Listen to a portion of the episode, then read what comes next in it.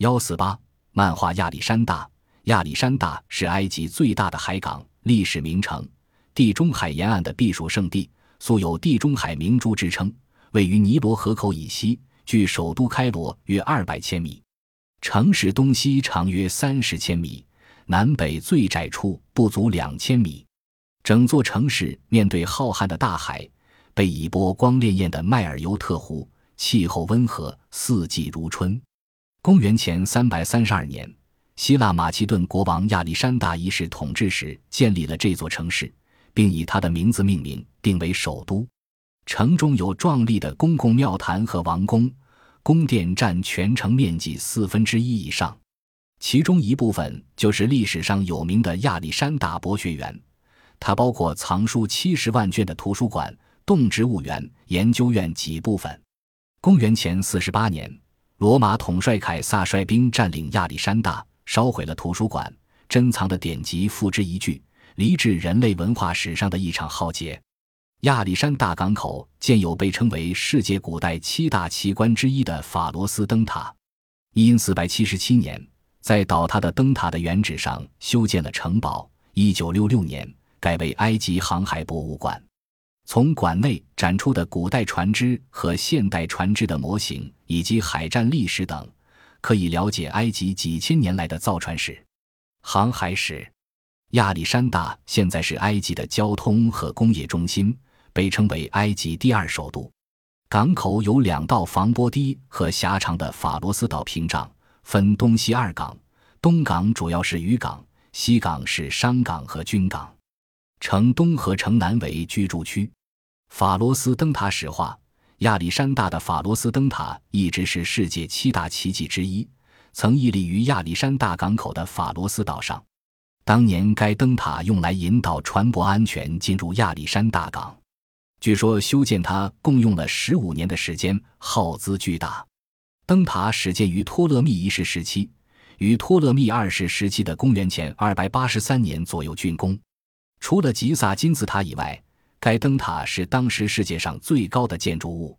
现在，法罗斯灯塔遗址上矗立着中世纪建造的阿拉伯卡特贝古堡。古堡的中心塔可能就建于法罗斯灯塔的基座上，也可能就是依据法罗斯灯塔原来的平面形状及大小尺寸重建的。用于修建古堡的材料大部取自于法罗斯灯塔。在19世纪时。古堡中心塔被英国殖民主义者破坏，以后几经修复。现在在东港湾仅存一座黄灰色的石头堡垒，为中心塔遗址所在。另外，在离亚历山大城四十八千米处，有一个缩小的法罗斯灯塔复制品，供游人观赏凭吊。尽管在古钱币、砖石和古典阿拉伯作家的文字记录中，都可以找到有关法罗斯灯塔形状的图示和描述。然而，要精确重塑灯塔的外形是十分困难的。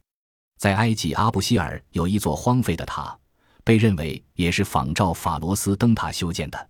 二十世纪六十年代，一位埃及潜水员在卡特贝堡附近的海底发现了大块的石材和雕像，这些被认为是古灯塔的残块。目前，由法国潜水员和考古学家组成的一个小组正在对其进行研究。据文献描述。法罗斯灯塔由四层构成，并均略向里倾斜。灯塔底层为正方形，高六十米，有五百个房间和洞孔，供人员住宿、存放器物。第二层为八面体，高三十米。第三层为圆形，由八根圆柱撑着一个圆顶，并有螺旋通道通向顶部。这一层即灯体所在。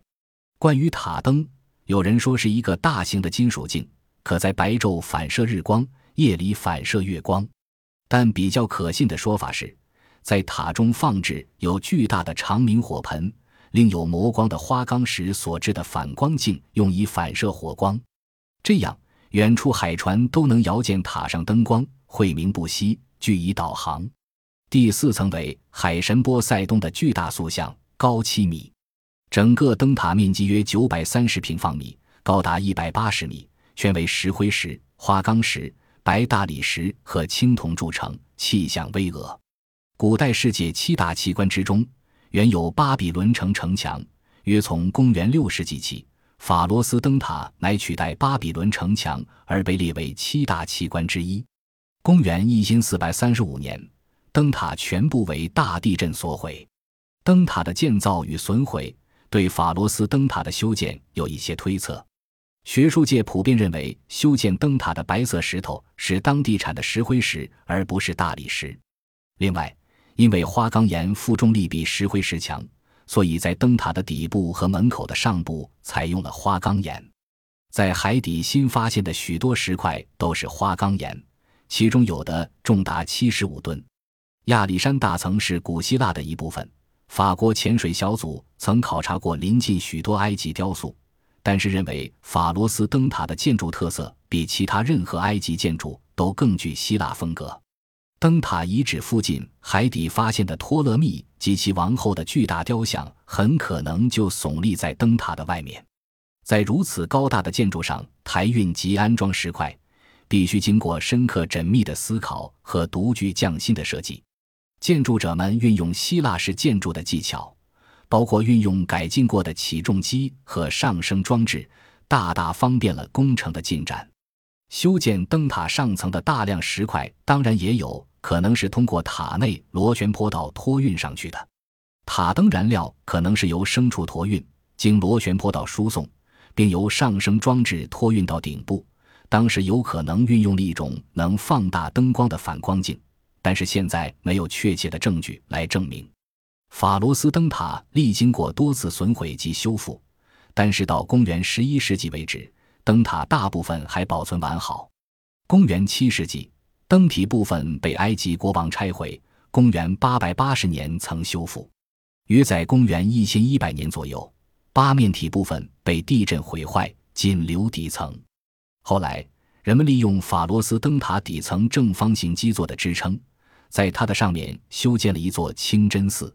但是，所有的建筑都毁于一千三百零五年的另一场大地震之中。因四百七十九年。